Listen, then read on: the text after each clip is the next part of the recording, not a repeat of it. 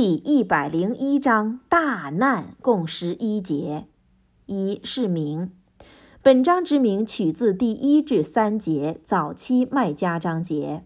二是义，本章含义大致跟前章一样。以下是正文：奉大仁大慈安拉尊名，大难。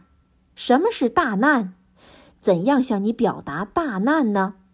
那是人类像飞蛾一样四散的一个日子，山岳将会像被梳过的毛绒一样松散。